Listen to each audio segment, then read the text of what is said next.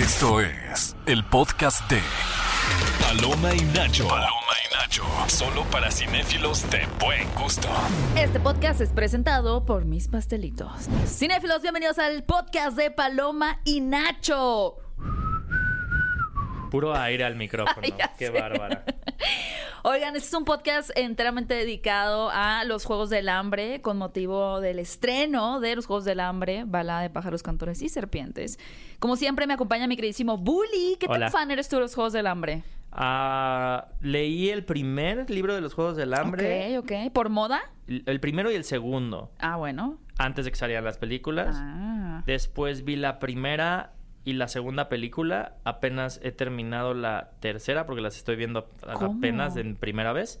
O sea, ¿Por qué y no- no, he visto no el la- final. De hecho, ni sé ¿Por en qué, qué? acaba los Juegos del Hambre. O ¿Por sea, no sé en qué acaba los Juegos del Hambre. Bueno, para soy que te muy expliquen... bueno, soy muy bueno eludiendo spoilers. Muy bueno. O sea, de verdad, soy, creo No, pero que soy no, no, no, no increíblemente Pero bueno eso que tiene que ver con que no hayas terminado de ver las películas. Pues porque, pues no, o sea, no sé en qué acaba. O sea, genuinamente tengo un O sea, interés sí, pero de ¿por saber no? en qué Yo, acaba yo los tengo un interés en saber por qué dejaste de verlas. Ah, mm, ¿sabes qué pasó? Creo que mi imaginación o lo que yo me imaginaba en el libro era una cosa y como que cuando no es no no específicamente cuando estaban ya en los Juegos del Hambre, pero todo esto que fuera como muy o sea, entiendo la colorimetría, después lo supe apreciar, ya después tuve apreciación cinematográfica para entenderlo. Pero que era como, hay muchos Dutch angles, que todo era como movido, como cámara en mano, o sea, como que me estresaba mucho porque decía, es que esto no es lo que yo me imaginaba. O sea, entonces era como, Te generó porque esto está muy artístico, o sea, ¿por qué empieza todo esto muy artístico? Ya cuando empezaban los juegos me parecía fenomenal, era como, wow, o sea, pum, mi cabeza explotaba, pero todo lo previo era como muy... Ok. Y todo como muy así, muy artístico, muy visión y el sueño. Y era como, o sea, sí sé que, sé que esto está en, o sea, está en el libro, pero no me lo imaginaba así. Entonces me Bueno. rompió un poco.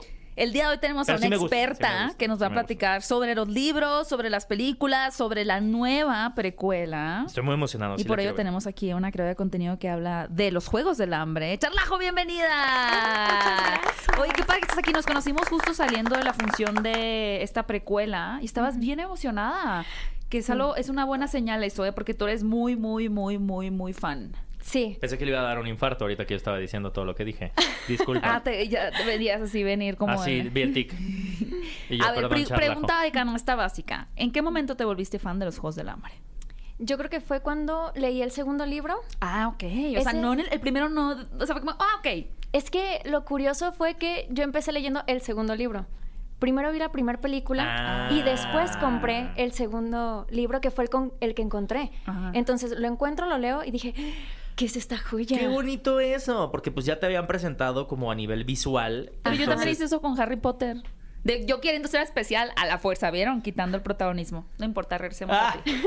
No, pero qué bonito eso, porque ya tenías una imagen de lo que a lo mejor los directores habían retratado o el diseño de producción y solo se alimentó con los siguientes libros y fue como, wow, o sea, tú lo descubriste de otra manera. Qué Bueno, bonito. eventualmente seguro leíste el primero. Sí, o sea, después de leer el segundo, leí el primero y fue como de, "Ah, necesito leerlos todos. Entonces, el de Sinsajo fue el que leí antes de ver la película y fue como, sí me pasó lo mismo que me pasó con Balada de, eso no pasa así, le cambiaron, le hicieron. Es que es imposible Sí. que no pase. Sí, justo pasa eso, pero no te quita la emoción de Ajá. verlo. Y de lo que dijiste de la primera película, todo el mundo opina lo mismo. Es por el director que se tuvo, que sí.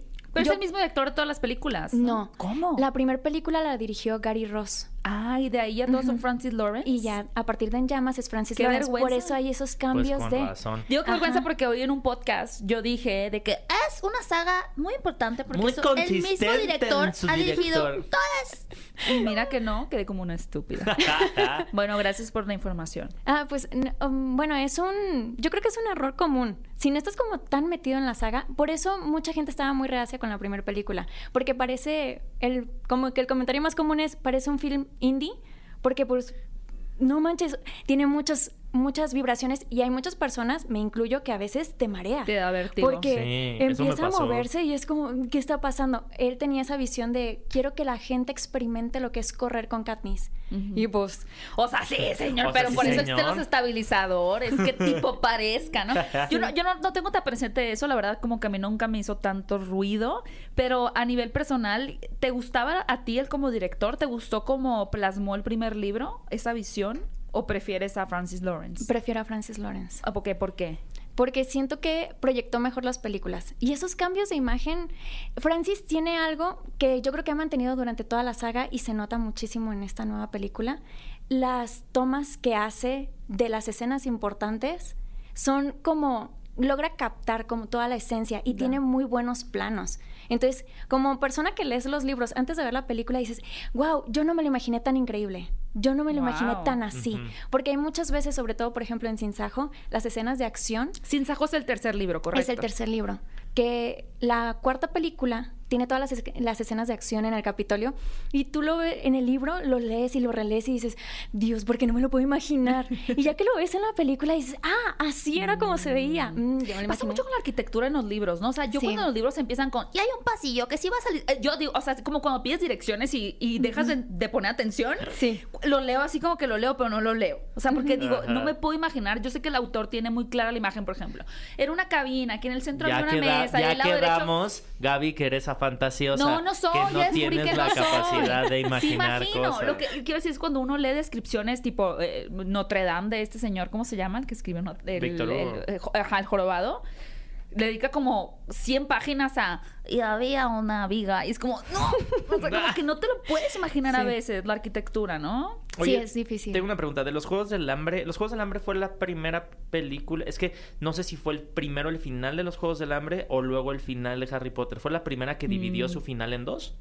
No, Harry Potter fue el ah, que dividió. ellos fueron los que comenzaron eso. Sí. Y luego los, o sea, y luego la segunda que Se lo hizo según yo fue Twilight. No, fue Twilight y después ya lo hizo los Juegos del Hambre, es que no recuerdo Sí. en qué orden. Que esas son como que O sea, pero los Juegos del Hambre fue como está en esos tres, ¿no? Sí. Que fueron los primeros que dividieron su final en, En dos, películas. Y que también en estas películas, pero creo que es muy diferente cada una entre sí, ¿no? Nada que ver Harry Potter con Twilight, con, lo- con los Juegos del Hambre. Creo que los Juegos del Hambre es la que aporta como una madurez muy diferente. Incluso creo que la gente a veces la ve como un young adult cuando tiene temas de guerra y de política bien A interesantes. mí el libro se me hace superior en Sí, cuanto me a gustaría temática que, que nos contaras un, poquito de eso, ¿no? O sea, para ti, ¿cuál es la postura de Susan Collins, la directora, en cuanto a estos temas como de la guerra? ¿Directora? De las- ¿Escritora? la escritora, Escritora. perdón. Eh, las personas en el poder, cómo manipulan las cosas. O sea, para ti, ¿qué significó ya después de haber leído ya, de haberte apropiado más de la historia, los Juegos del Hambre? Más allá del espectáculo, para ti, ¿qué significan estos libros? Es que, ¿sabes qué es lo que es muy interesante? Que creo que de repente se pierde demasiado en la historia de los Juegos del Hambre, que Susan Collins realmente lo escribió con el propósito de enseñarle a los jóvenes adultos cómo la guerra afecta Exacto. a los países. Y siento que refleja bastante bien cómo es que los, me- la- o sea, el gobierno utiliza los medios para manipular a las personas. Tal Porque cual. tanto los rebeldes como la gente del Capitolio utilizan los medios para manipular la guerra a su favor y estar manipulando a las personas del otro lado. Ellos, su ataque es conforme a los medios de comunicación. Utilizan los famosos propos, que es lo que obligan a Katniss a hacer y que ella durante toda la saga está muy reacia de, no, yo no quiero aparecer, no, yo no soy parte del espectáculo, no, a mí esto no me gusta, pero se ve forzada a porque pues la arrastran a ser la cara de la rebelión que ella no quiere ser. Entonces, siento que es como una prueba de cómo la gente en los altos mandos no le interesa más que sus propios beneficios, estés del lado del que estés, del lado de los rebeldes, del lado de los, pues ahora sí que del gobierno opresor se podría decir, pero utilizan, es un juego de ajedrez y utilizan sus piezas para estarse at- atacando y su, pues ahora sí que los Juegos del Hambre, a raíz de, de los Juegos del Hambre, de la, del espectáculo que ellos creen, que ellos crean, es que empiezan a mover toda esta guerra sin fin entre distritos y Capitolio. Que es muy Digo, romano el asunto, ¿no? O sea, los gladiadores, toda la cuestión política, filosófica. O sea, a mí, lo- a mí lo que me gusta, por lo menos de los Juegos del Hambre, es que no utilizaron el concepto y lo llevaron a... O sea, es como cuando ves esto, lo del juego, los juegos del el juego del calamar, y que de la nada ya existe el juego de calamar y es como, es que esto era una crítica y de la nada, ahora sí existe y se pueden llevar millones de dólares. Y es como, no, qué bueno que nadie ha decidido hacer unos juegos del hambre, pero creo que sí entró en un, en un punto en donde cayó bien la reflexión. Me explico, Sí. o sea, porque si hubiera, a, la- a lo mejor las hubieran adaptado años después. Ya hubiera pasado y ahorita tendríamos. Va a haber un reality show de los Juegos del Hambre porque es muy entretenido. O sea, hoy estamos menos sensibilizados. En ese, en esa época la historia fue muy relevante y creo que cayó como anillo al dedo. O sea, fue muy bien que saliera en la época en la que salió ¿De qué la año primera son saga. la- los libros, el primero? El primero salió en el 2008. 2008. El último es fue 2008, este, Los Juegos del Hambre, 2009 en llamas y 2010 salió Sin Sajo. Diez años después sale la Diez precuela. años después. Sí, 10 años Wow. nos tuvo Susan esperando. Le llegó a un recibo de la luz a Susan Collins y dijo, ¡ay, la madre, necesito hacer más dinero! Ah. No, pero lo que es bien interesante de esta precuela, y me gustaría que tú lo contaras también, es, pero justo acabas de mencionar cómo Katniss está reacia como hacer este símbolo también de entretenimiento, ¿no? No como de, de la guerra, sino como entretenimiento. Eh, y aquí vemos precisamente como Coralianus Snow, que yo le digo Corico Snow. Corico es un, porque nadie me entiende, pero el Corico es un tipo empanada sonorense, pero es como una dona, pero de como de galleta. ¿Quién? Bueno, Corico, se llama Corico. ¿Quién no identifica a los coricos? ¿Corico? Nadie sabe más Son que tú. deliciosos los coricos. Yo le digo Corico Snow, porque está muy difícil decirle Coralanius. Corico Snow. Coricos no. Corico Snow tiene esta idea de, a ver, la gente se está matando ahí, pero el público pues no tiene interés porque no saben quiénes son esas personas. O sea, es como uno contra cuatro, contra siete. O sea, ya como- se estaban matando en los... O sea, Ya, necesito estos son los décimos juegos del hambre. ¿Qué está pero pasando? cuéntanos tú mejor. Me encanta. ¿De qué trata el libro? Yo no sé nada, necesito contexto. Ok. ¿Qué debería de saber De balada de pájaros, cantores y serpientes. previo a ver la película? Y porque hay un oso ahí arriba. Bueno, eso lo resolvemos.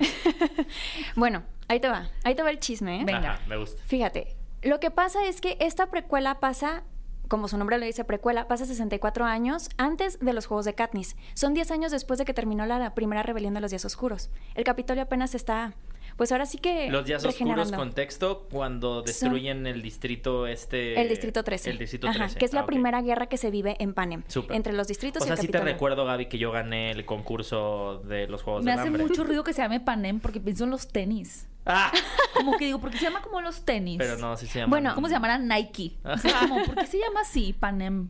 Bueno, es que se llama Pues Panem Panam, por pan y circo. Ah, tal cual, un Ajá. romano. Ah, ok. Es que Susan se... Ahora sí que Susan en eso fue en lo que se basó para crear los Sí, libros. los gladiadores. Me Ajá. imaginé una foto de Susan Collins y con unos así güeyes mamadas así. Mi inspiración, inspo, hashtag. En su locker, así. Mi imperio romano. Bueno, Ay, perdón, qué tonta. es que no, sí, sí es un imperio romano. Sí, es su imperio romano Ajá. real. Ajá. Sí. Bueno, es que ella, yo creo que la guerra fue su imperio romano porque su papá era militar. Ah, ok. Entonces, ella como, yo creo que todo este trauma, bueno, no, no creo, todo este trauma que les da a todos los vencedores de, pues, estrés postraumático que tienen después de los juegos es basado en las experiencias, yo creo que tenía su papá, Claro, wow. de la guerra y todo eso. Entonces, sí, es muy poética, Susan. Todo lo que hace, todo Los lo que voy a leer. De- tienes que hacerlo. Son Sí. buenísimos. ¿No O sea, no se has le leído... O sea, flama. ¿viste las películas? No los has leído. Nunca he leído, casi nu- nunca he leído El ningún libro, libro Young es Adult. maravilloso. O sea, de verdad los libros sí están y te muy los bien comes escritos. en una sentada, Está- ¿no? Sí. Bueno, entonces, venimos de la guerra, se están Ah, sí, sí, sí. recuperando. Y nos Sí. vamos a ir a tomar un frappé, porque amigos, ¿qué creen? Quiero invitarlos a probar el nuevo frappé que Cinépolis y mis pastelitos hicieron para todos nosotros. Se trata de una bebida dulcemente especial, colorida y refrescante, que estará disponible en los Cinépolis y Coffee Tree del país hasta el 31 de diciembre. Así que no duden en probarlo, vayan por el suyo. Excelente. Regresamos al contexto. Ajá, eh, después se de destruye el distrito, el distrito 13 y comienzan los Juegos del Hambre. Y este, se hacen unas nuevas leyes, se hace el Tratado de la Traición y pues se, est- se estipula que cada año se van a hacer los Juegos del Hambre, bla, bla, bla.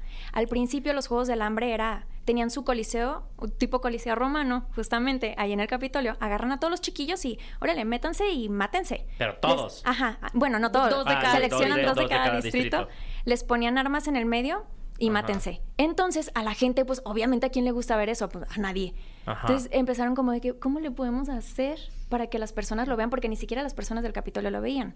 Entonces, un- Bajo rating, pues. Sí, Ajá. sí. Bajo rating. Sí, sí, no, o sea, Tenían Nadie. que elevar el rating. Sí. Que pues se van a morir todos, no sé ni quién era, ¿no? O sea, No, ni sabían ni quién eran, ni los topaban, y hay como mucha disputa entre la gente de los distritos, el Capitolio y todo. Entonces dijeron, ¿sabes qué? Hay que hacerlo como más entretenido. Agarran a los niños, a niños de último año de la academia, que es esta escuela de prestigio del Capitolio, donde va la crema innata. O sea, si eres alguien, vas en esa escuela, que es donde va Corio.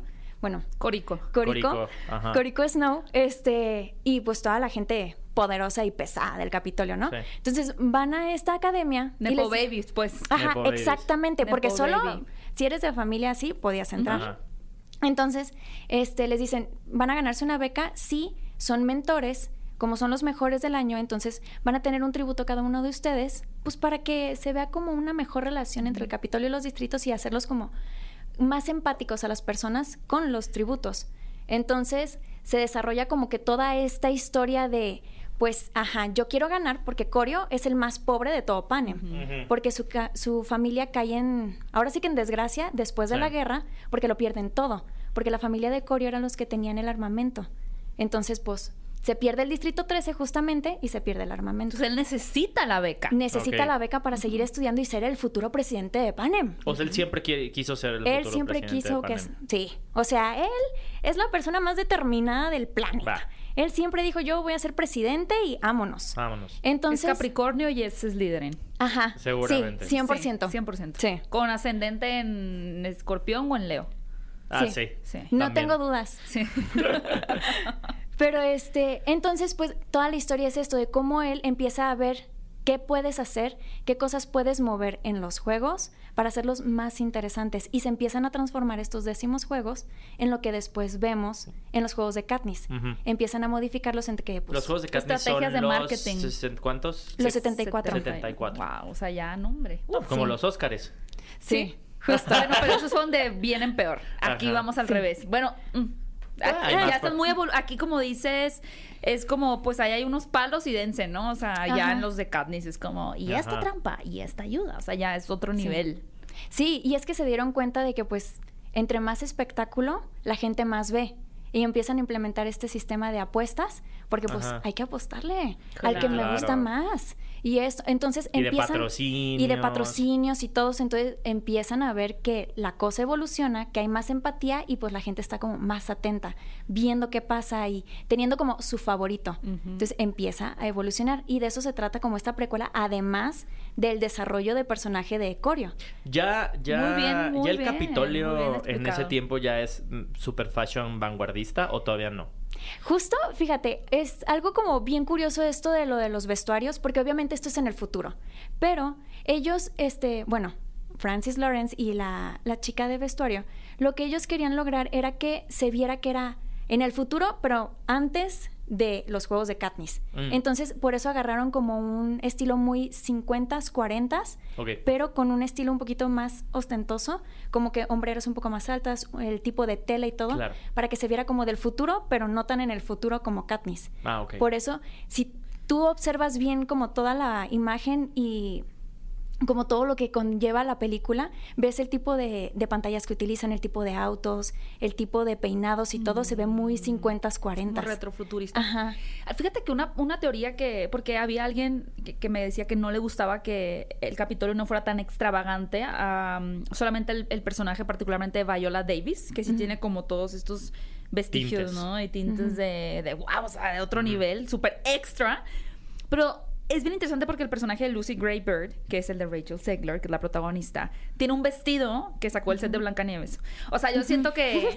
Yo Se siento lo que, yo siento que igual se dijo, Se no prestaron". manches, la vestuario se le quedó en la tintorería el vestuario. Y, lo- y ella dijo como, en mi carro traigo el de Blanca, un prototipo de Blancanieves. Pues tráetelo, o Tráetelo, sea. vas, vas, vas, morra. Y ya, ya. pues, ya, que se quede ese. Pues parece mucho al de Blancanieves. Pero ella decía, o alguien más decía como... A raíz de que ella se vuelve como este símbolo pop de los Juegos del Hambre y que tenía un vestuario exótico, tal vez eso es lo que detona que en el Capitolio también empiecen como a ser más extravagantes en su forma de vestir. Me gustó esa, digo, es una teoría, ¿no? Ajá, Pero me gustó ajá. porque es como, claro, o sea, ella que tiene esa apariencia que es llamativa, nosotros también la vamos a adoptar y tener estas cosas como más flamboyantes. Podría Pues, ser. Suena bien. Pues más que nada. Y para que destaque ella, porque... Ajá. Ajá. Es que justo, la doctora Gaul destaca en todos los aspectos. Pero yo creo que también sabes que es un reflejo de que es un país que se está recuperando de una guerra. También. Entonces por eso se ve como todo muy arcaico. Porque Claro. ya cuando llega Katniss está como todo demasiado tecnológico Claro. y la gente demasiado ostentosa. Y es que durante la guerra el Capitolio vivió mucha carencia. Entonces pues la gente no podía estarse modificando tanto la cara. Sí, hasta te mencionan que comió pegamento este Coricos. ¿no? Ajá, com- justo comió O sea, sigue estaba enganchado con el sigue fentanilo y todo. una élite, pero esta élite viene de también sufrir un, Sí. un- un momento muy importante. Sí, muchísimas, muchísimas familias sufrieron horrible, hasta el grado en que ahí, en, mismo en el Capitolio, la gente recurrió ¿En al- la película hay contexto de qué pasó en el Distrito 13? ¿Te cuentan qué pasa en el Distrito 13 o ese es un contexto que tú lo tienes No, que tener? no te ¿Qué cuentan. pasó en el Distrito 13? Pues lo destruyen. Bueno, supuestamente es destruido, porque se llega a un acuerdo del Distrito 13 con el Capitolio de que, pues, ok, nosotros, cuando es la guerra, la guerra la inicia el Distrito 13. Entonces, ¿Por qué la inicia? por la desigualdad. Ok. Había mucha desigualdad. No era tan fuerte como se ve ya en el tiempo de Katniss, pero sí había bastante desigualdad entre los distritos y el Capitolio, porque los distritos siempre funcionaron como estos obreros que trabajan para el Capitolio. Entonces, este, pues la gente no estaba conforme con eso y el distrito 13 era el distrito que funcionaba con todo el armamento. Las armas Mm. nucleares y todo eso los tenían ellos ahí. Ah, Entonces dijeron, bueno, pues nosotros somos los vámonos". fregones, Sí. sí. Claro. Nosotros estamos aquí listos y dispuestos a pe- pegar batalla si todos nos unimos. Entonces se unen los distritos, por eso la primera rebelión duró tres años. Entonces empiezan a pelear, empieza a darse toda la rebelión, si, si te dan el Capitolio y todo, y dicen los distritos, nosotros ya casi llegamos, o sea, estamos a nada. Pero, este, cuando los rebeldes logran tomar por completo el control del Distrito 13, le dicen al Capitolio, ¿qué te parece si nosotros no te atacamos y tú finges que nosotros desaparecimos? Atacas la superficie y nosotros nos vamos a vivir al fondo del Distrito 13, porque ellos tenían como una, este, una Ajá. estructura subterránea. Bueno, los cristianos en Roma. Justamente, Ajá. es que todo Mira. romano. No que viene de allá. Ridícula. Entonces, este, agarran y dicen, pues no, porque yo también tengo armas nucleares, o sea, yo te puedo bombardear y pues quedas en el olvido. Pero el Capitolio en ese momento estaba demasiado débil. Si el Distrito 13 no caía con ese bombardeo, si ellos at- atacaban nuevamente al Capitolio, se terminaba. Entonces dijeron, va, hacemos este trato. Mm. Ustedes dicen que desaparecen y nosotros fingimos que los terminamos. Por eso el, el armamento de la familia Snow se pierde, porque todo ese armamento se tiene que ir al Distrito 2, que es Mm. donde nosotros vemos que está ya el hueso en Sinsajo, donde tienen todo el armamento y los agentes de Ah. la paz y toda la onda. Entonces, Wow. Estoy hiperemocionado. Necesito. A ver, Ahora, Necesito- ahora sí quieres verla. Bueno, y ahora sí. Pues sí, la quiero ver. ¿Te gustó la película? ay, sí. Oh, A mí sí me gustó. A mí me encantó. O sea, sí hubo cosas que dije, "Ah, yo no hubiera cambiado eso, pero siento que hicieron muchos cambios que ayudan a que la gente entienda el contexto de. Porque y aún así yo siento que podría haber habido más contexto. Entonces me imagino Ajá. que se hizo un buen trabajo de poner en contexto Sí. a la gente. Sí, justamente porque hay cosas que es que el libro es grueso porque hay mucha descripción. Sí, es grande, que Sí. son más de 400 páginas. Son como 600. ¡Hala! Monda. Ay, que ya que yo. Voy a ver un resumen Sí, no, o sea... en Rincón del Vago.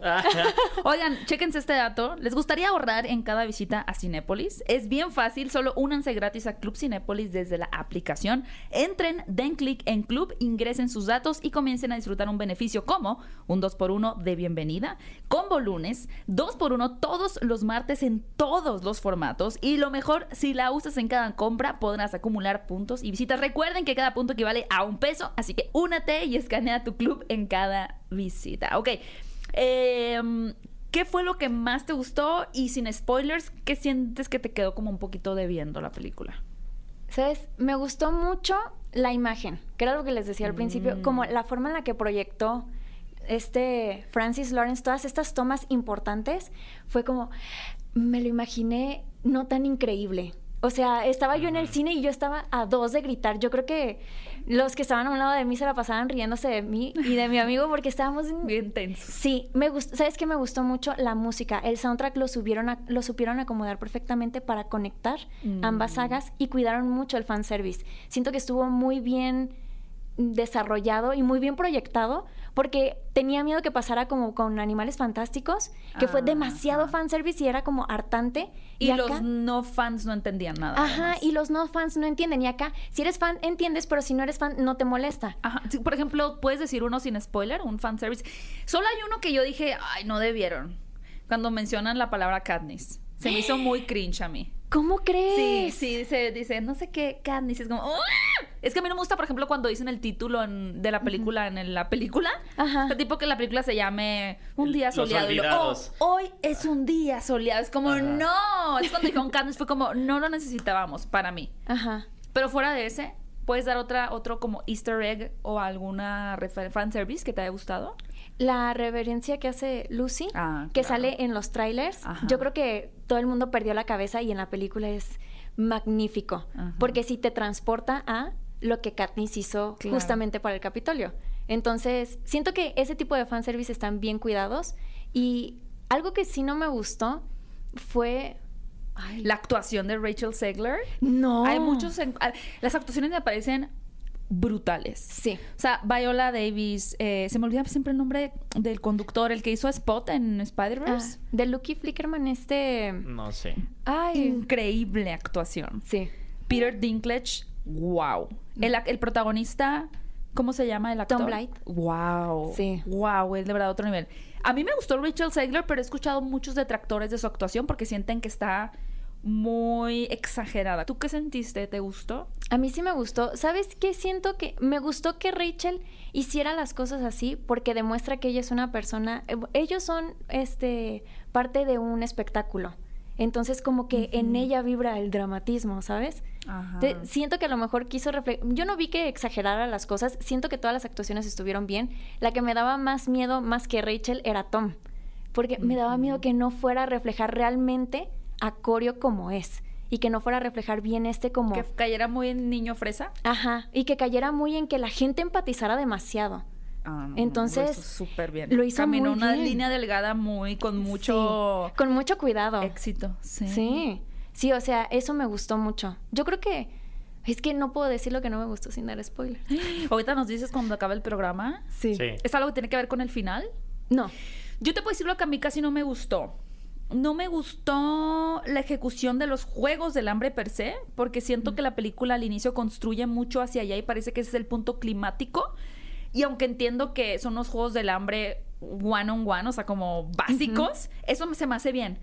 Pero siento que casi no vemos, por ejemplo, dejamos de ver mucho a la Lucy eh, mucho tiempo. O sea, como que se esconde, es como, pues ahí está escondida. O sea, como que no sentí tensión. Y que no es una tensión que tenía que resolverse con trampas o con artefactos modernos, sino creo que es una tensión que se pudo haber resuelto. Que sí hay momentos, como cuando este tipo está medio ahí colgado de unas vigas. O sea, hay momentos que dices, wow, o los del agua, sin spoilers, pero momentos de agua.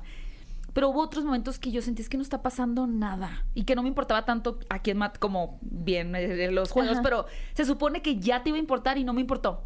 No me importó tanto si mataban hasta a Lucy Gray. O sea, era como, pues ve a ver, ¿no? Como que me importaba más el personaje de Córico. Eso es lo que a mí casi no me gustó. Es que, ¿sabes qué? En el libro los juegos son muy lentos, demasiado lentos, o sea, son pesados. Yo creo que es la parte, en lo personal, de las partes más pesadas en el libro, porque es mucha descripción y como todo lo estás viendo, a pesar de que Susan lo escribió en tercera persona, está todo escrito desde la perspectiva de Corio. Entonces, él los está viendo y es como de que, ah, no aparece Lucy. Ah, es que no ha salido Lucy. Ah, es que ya me voy a mi casa. Y es como, ¿a qué hora se matan? Sí, sí lo piensas.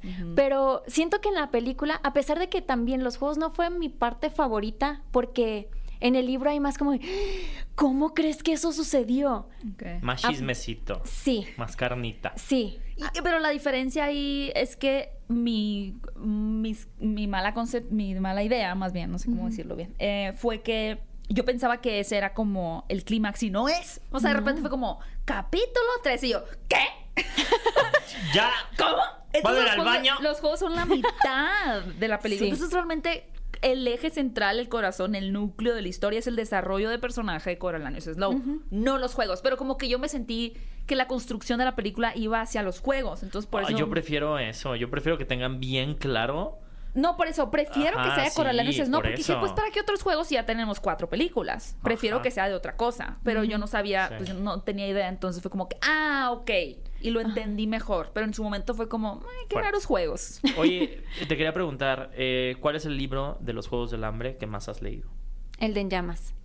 ¿Es El segundo. ¿Segundo? Ujú. El segundo es el que más he leído. Después le sigue Los Juegos del Hambre. Después Sin Sajo. Y al último, Balada. Porque es el más pesado. Ese nada más lo he leído tres veces.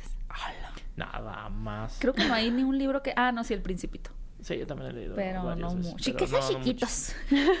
Súper chiquitos. La Biblia 15. Oye, pues obviamente te queremos agradecer, Charlajo, porque viniste aquí a darnos todo tu conocimiento. ¿Qué Me significa quedo... charlajo, perdón?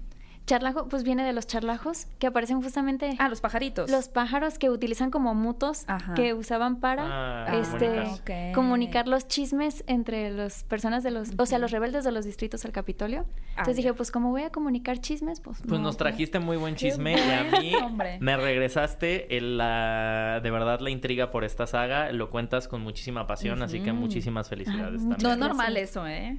No, o sea, le estoy como, no voy a ver sincera. nada. O sea, ayer fue como, no, no me interesa. Y ahora es como, quiero verla. Sí, sí quiero verla. Ah, no iba a viajar.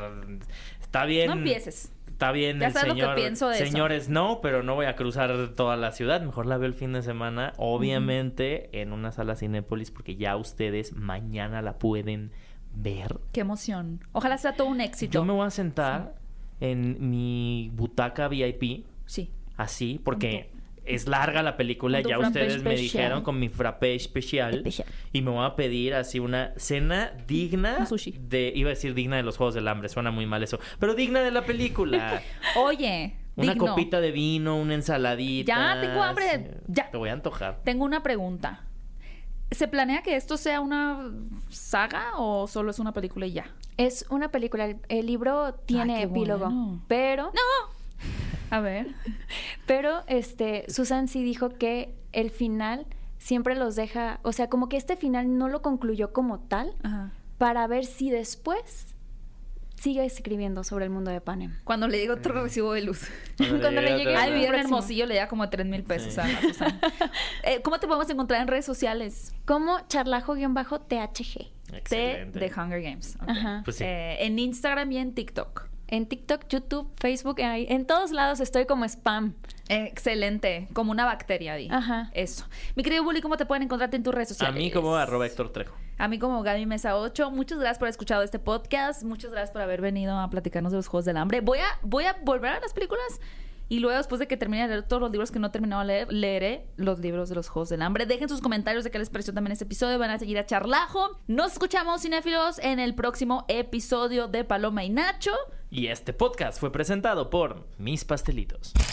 Esto fue el podcast de Paloma y Nacho. Paloma y Nacho. Reseñas, recomendaciones, entrevistas y opiniones.